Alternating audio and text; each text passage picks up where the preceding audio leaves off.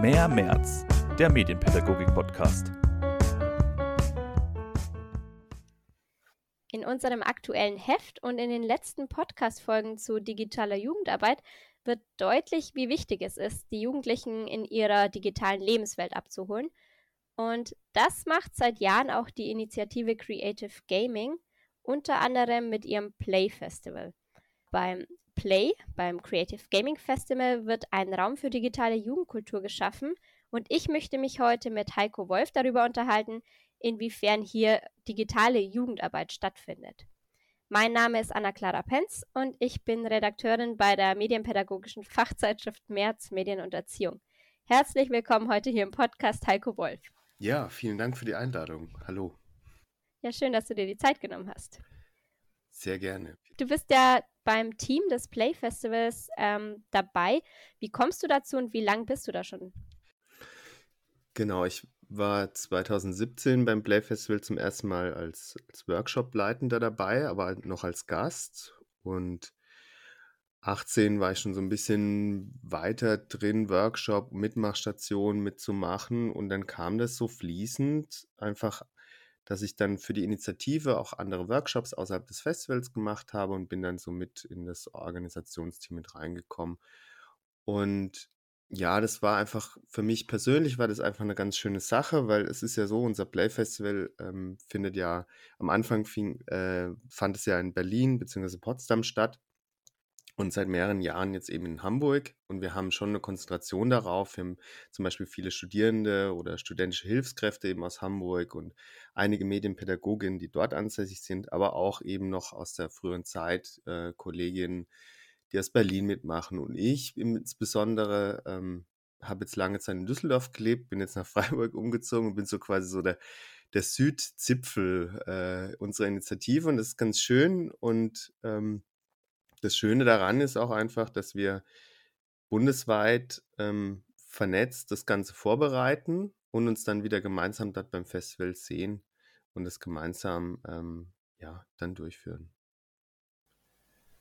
Also hast du auch gerade die letzten Jahre diese, diesen Unterschied zwischen die beiden Corona-Festivals und die Festivals davor kennengelernt. Ja, genau. Also es war auch so ein bisschen fließender Übergang, auch ab dem äh, 2018er Festival quasi schon so ein bisschen mehr mit mehr Einblick, ne? Und dann äh, ab 19 auf jeden Fall auch in der Vorbereitung stark mit äh, involviert gewesen. Und das war ja dann quasi das letzte ähm, Festival vor der Corona-Pandemie, wenn man so möchte, fand ja, wenn man so möchte, sogar direkt in dieser Pandemie, also als es dann in, im asiatischen Raum losging, statt. Da haben wir damals aber wirklich alles noch vor Ort durchführen können. Und dann 2020 war das ja auch schon so, dass wir äh, sowohl als auch geplant haben, aber das Format im Jahr 2020 war dann komplett online. Und äh, im mhm. letzten Jahr, also 2021 und jetzt das diesjährige, ähm, ja, also für dieses Jahr drücken wir uns die Daumen, dass wir wieder hybride Durchführungen machen können. So haben wir es im letzten Jahr gemacht. Genau. Ja, das hoffen wir doch auch. Bevor wir jetzt so voll ins äh, Festival einsteigen, mal noch zu dir. Ich habe äh, über deinen Steckbrief auf der Website erfahren, dass du am liebsten mit Kindern und Jugendlichen lustige Spiele mit Scratch entwickelst und spannende Geschichten in Twine und verrückte Levels zum Beispiel mit Bloxels entwickelst und erstellst. Du arbeitest also so schon rund um das Thema Games bei deiner medienpädagogischen Arbeit. Und was macht Games und Gaming für dich so interessant in der Arbeit mit Jugendlichen? Ja, genau. Also ich arbeite selber ähm, so ab, ab Grundschulalter, dritte Klasse in diesem Games-Bereich, in verschiedenen Institutionen dann als freier Medienpädagoge oder eben ähm, als Referent für die Initiative Creative Gaming. Und das ist dann so im Bibliotheksbereich und aber auch im Schulbereich, im Freizeitpädagogischen Bereich und dann eben halt natürlich auch online und in verschiedenen Projekten, ähm, auch in Präsenz eben. Und für mich ist es so, dass es eben die Lebenswelt natürlich ist, die jetzt gerade auch durch die Corona-Zeit ähm, stärker präsent geworden ist. Also Kinder, Jugendlichen waren ja dann auch in dieser Homeschooling-Phase zu Hause stärker Medien ja, mit Medien beschäftigt, sage ich mal, und haben dann auch viel gespielt, ähm, auch ein spielerisches Netzwerk eben wie jetzt TikTok zum Beispiel als soziales Medium, oder soziales Netzwerk äh, hat ja auch einen Zulauf bekommen und es ist einfach auch ein Medium, also jetzt das Gaming an sich und die Videospiele an sich, die sehr kreativ eingesetzt werden können, was wir auch in der Initiative einfach machen. Es geht ja, unser Slogan ist ja auch mit Spielen spielen, mit Spielregeln brechen und auch neue Spiele entwickeln. Und das ist einfach was, was in den Workshops sich auch immer wieder gezeigt hat oder in der Arbeit mit Kindern und Jugendlichen. Sie sind alle irgendwo spielaffin. Gerade im jüngeren Alter ist es ja auch so, dass es immer noch sehr viel spielerisches Lernen einfach gibt in den Einrichtungen, wo sie hingehen, sei es jetzt im schulischen als auch außerschulischen Bereich. Und das birgt einfach sehr viel kreatives Potenzial. Und es ist auch schön, in verschiedenen Projekten ist es dann auch so, dass man dann auch äh, Rollen aufteilt, dass dann einer eben zuständig ist so für, ja, wie, wie wollen wir denn jetzt, ähm, vielleicht jetzt gerade Scratch hast du ja erwähnt aus meiner Beschreibung. Ist es so, dass ihr gemeinsam das Spiel programmiert? Ist es so, dass ihr euch die Aufgaben aufteilt. Also sei es, dass jemand zum Beispiel eher die Grafiken machen möchte und jemand eben Lust hat, Programmierung. Und das setzt sehr viel frei. Und äh, schlussendlich ist es halt schön für die pädagogische Arbeit, weil es auch die Teamarbeit drin hat, viele soziale Kompetenzen nutzt und auch freisetzt und, und stärkt und fördert. Und genauso eben natürlich auch vielerlei Bereiche der Medienkompetenz. Mhm. Und das Ganze bringt ja dann Creative Gaming, also eure Initiative auch mit dem Play Festival alles wieder zusammen. Ähm, es ist ein Treffen für Fans der Spielkultur und der interaktiven Künste. Und dort werden sie beim Tüfteln, Diskutieren, Programmieren und Entwickeln und natürlich aber auch beim Spielen selber ähm, entdecken sie dort die kreativen Potenziale von digitalen Spielen. Wer ist denn da so die Zielgruppe, beziehungsweise ja, wer besucht denn die letzten Jahre immer so das Creative Gaming Festival?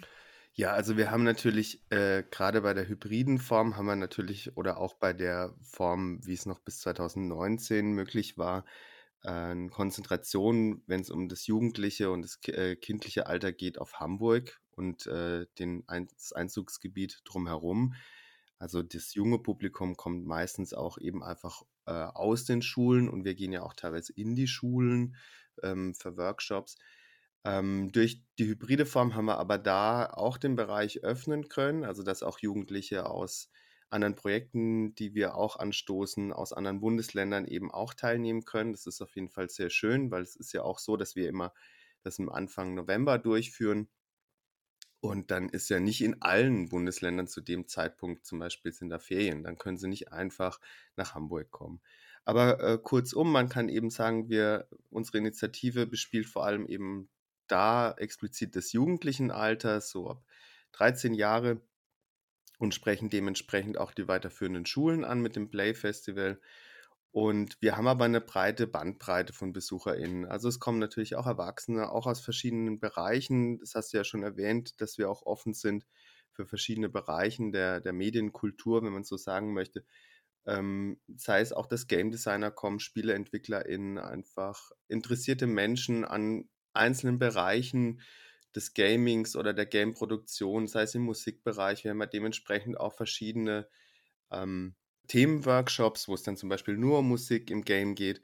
Und entsprechend ist es auch uns ein Anliegen, möglichst viele damit anzusprechen, in den Austausch zu kommen, ähm, neue Ideen gemeinsam auch in Workshops zu entwickeln. Also uns ist auch in vielen Formaten einfach wichtig, dass es nicht so ist, dass man es einzeln rezipiert, sondern dass man auch gemeinsam etwas tut. Dazu haben wir dann auch immer wieder äh, Mitmachstationen, wo man einfach kommen kann, mitmachen kann, weitergehen, Ausstellungen besuchen. Das haben wir ja auch zum Spielen.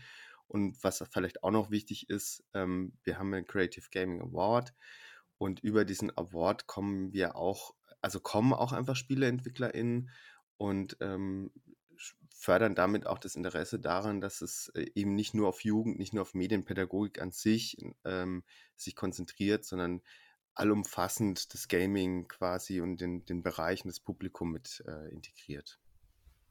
Mhm. Jetzt hast du schon die tollen Workshops-Angebote und so angesprochen.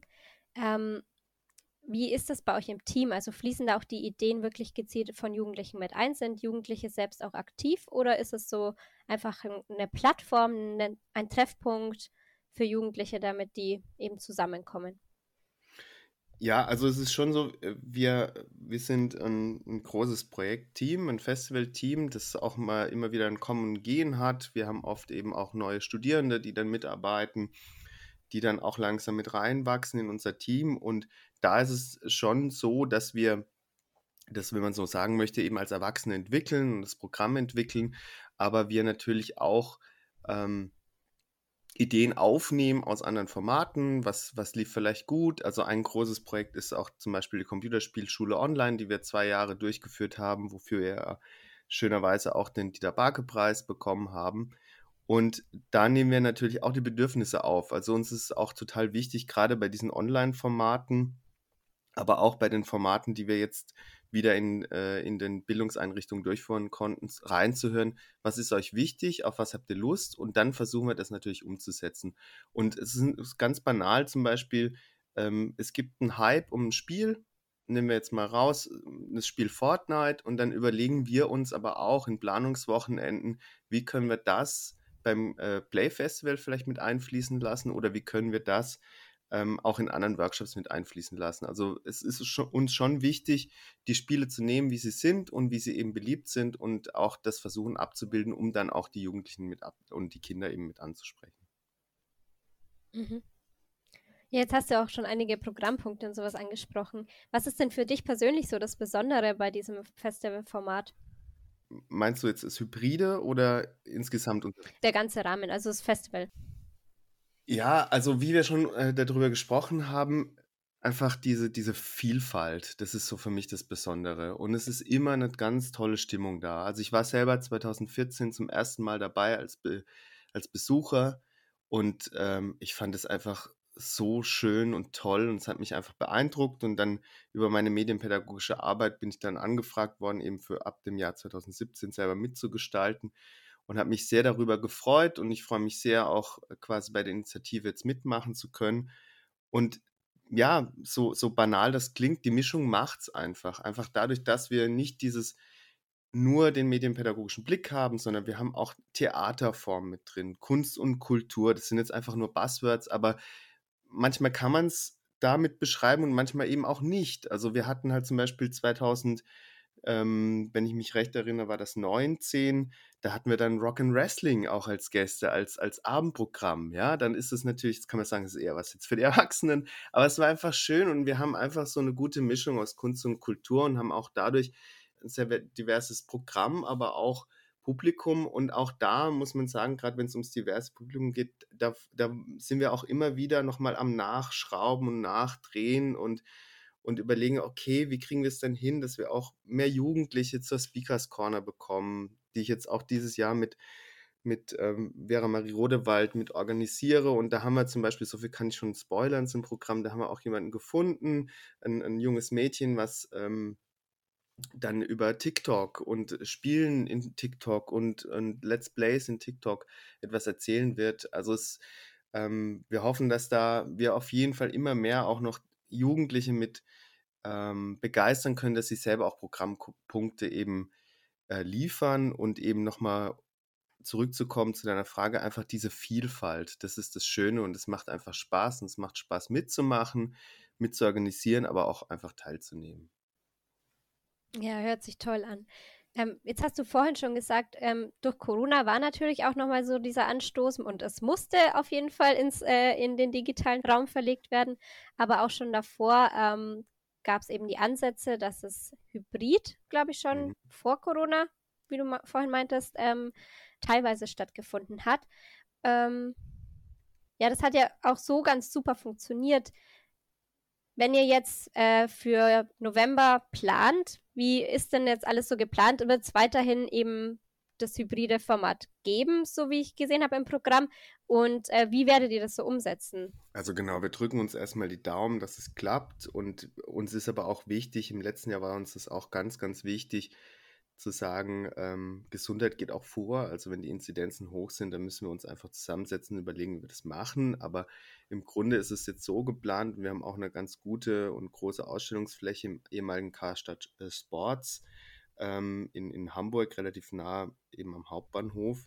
und werden da einfach vor Ort Sachen, wir nennen das gerne eben bespielen, wir werden Workshops machen, das ist so quasi die Präsenz, ähm, das Präsenzangebot da in dem Gebäude. Und dann werden wir aber auch wieder in die Schulen gehen und das alles eben quasi unter den aktuellen Bedingungen. Und das ist so quasi das, was man vor Ort macht, machen kann und auch Talks und Speakers Corner. Wir werden da viel machen. Wir versuchen auch vieles zu streamen. Da haben wir ja auch im letzten Jahr viel Erfahrung sammeln können. Und dann wird es auch auf jeden Fall wieder eine Ausstellung einfach geben vor Ort. Und wir werden auch online versuchen, diese Ausstellung wieder abzubilden. Und ähm, das machen wir mit so einer Topia-Welt. Das haben wir auch im letzten Jahr schon gemacht. Das war ganz, ganz wunderbar. Ähm, wurde auch aus, den, aus unseren eigenen Reihen kreiert. Ich hoffe, vergesse jetzt niemanden. Also Matthias Löwe hat das mitverantwortet und, ähm, und die Jennifer Jason und ähm, auch andere haben noch mitgebaut. Und das Tolle, vielleicht auch da nochmal zu erwähnen, das kam so gut an, dass wir da noch gefeatured wurden von Topia. Das fanden wir auch ganz toll und benutzen das auch für andere Festivals mittlerweile. Und das alles in sehr, sehr kreativer Arbeit. Und ähm, kurzum, man kann einfach nach Hamburg kommen. Wir sind in der ganzen Woche vom 31. Oktober bis zum 6. November da vor Ort und haben unterschiedliche Programmpunkte. Man kann es aber auch komplett online genießen. Wir werden versuchen, möglichst viel einfach zu streamen. Mhm, perfekt. Um jetzt nochmal auf unseren Heft äh, Titel zu kommen. Wir haben ja das Heft zum Thema digitale Jugendarbeit.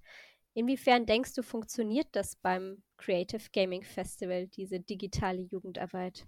Genau, was ich jetzt zum Beispiel noch gar nicht konkret erwähnt habe, ist, wir kommunizieren viel über Discord einfach und Discord ist ähm, ist natürlich auch eine streitbare Plattform, wenn es um, um datenschutzrechtliche Bedingungen geht, aber das äh, klären wir dann auch mit den jugendlichen TeilnehmerInnen im Vorfeld, eben mit den Eltern. Und das ist, Discord hat sich einfach so entwickelt, dass sie es nutzen, wenn sie im digitalen Jugendzentrum zu Gast sind. Sie nutzen es eben, wenn sie miteinander spielen. Und wir haben gesagt, wir möchten das eben gerne auch einsetzen. Und das ist der Kanal, wo man sich eben auch während des Festivals eben austauschen kann und ähm, sehr niedrigschwellig. Man kann auch versuchen, eben mit den SpielerentwicklerInnen in Kontakt zu kommen, mit uns aus dem Team und zudem eben mit der Topia-Plattform. Und da haben wir einfach äh, im letzten Jahr und aber auch in der Computerspielschule online und in anderen Formaten äh, andere Projekte, zum Beispiel haben wir noch Mindtest-Projekte, die wir dann auch über Discord kommunizieren, sehr viele gute und schöne Erfahrungen gemacht und es wird einfach sehr gut angenommen.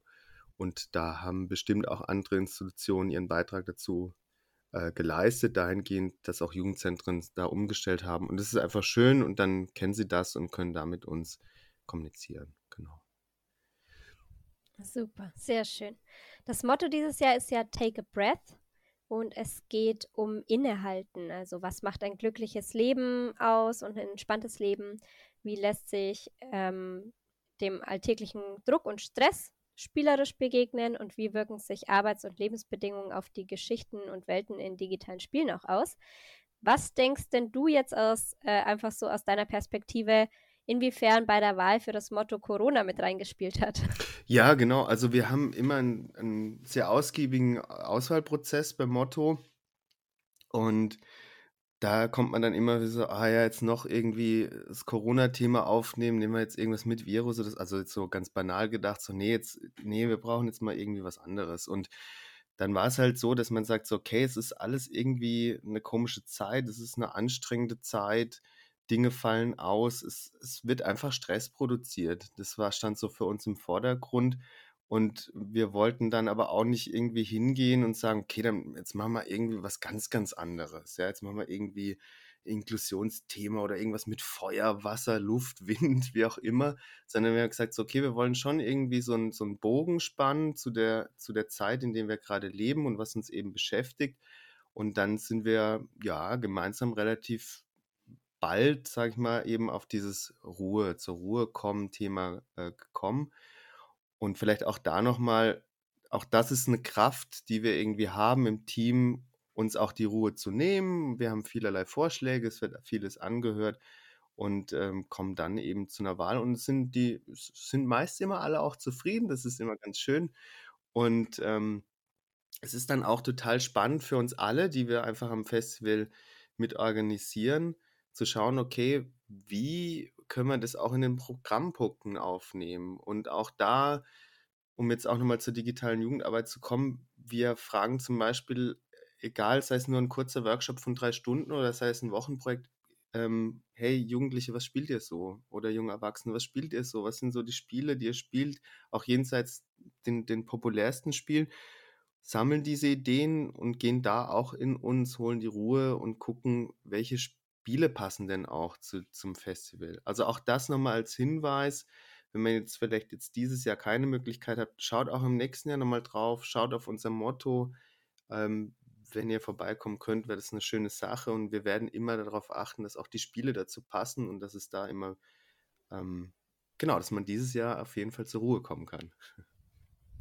Genau, hört sich richtig, richtig toll an. Vom 31. Oktober bis 6. November ist es soweit.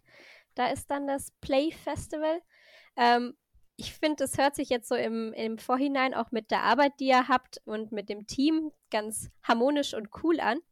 Und ich wünsche euch natürlich ganz viel Erfolg und äh, hoffentlich dann auch super, äh, ein super gelingendes hybrides Format. Äh, und drücke euch ganz fest die Daumen, dass das im November dann eben auch so möglich sein wird, wie ihr euch das vorstellt. Vielen, vielen Dank, Heiko Wolf.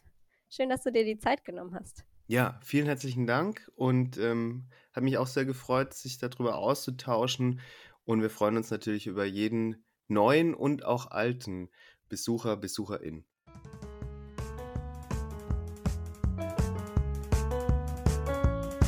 Das war Mehr März, der Medienpädagogik-Podcast.